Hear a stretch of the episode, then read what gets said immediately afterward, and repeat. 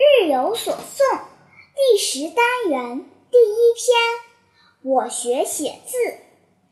比利时卡列姆。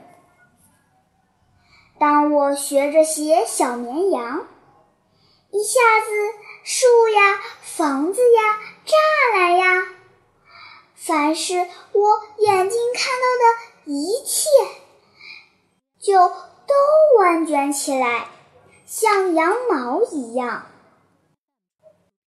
当我拿笔把河流写上我的小练习本，我的眼前就溅起一片水花，还从水底升起一座宫殿。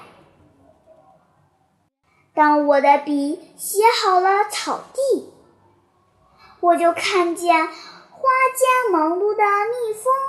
两只蝴蝶旋舞着，我挥手就能把它们全都进网中。要是我写上我的爸爸，我立刻就想唱唱歌，蹦几下。我个儿最高，身体最棒，什么事我全能干得顶呱呱。赏析：孩子的心是透明的，想象也是丰富的，所以他们学写字时，就从字里看到了整个世界。多么晶莹剔透的一颗童心！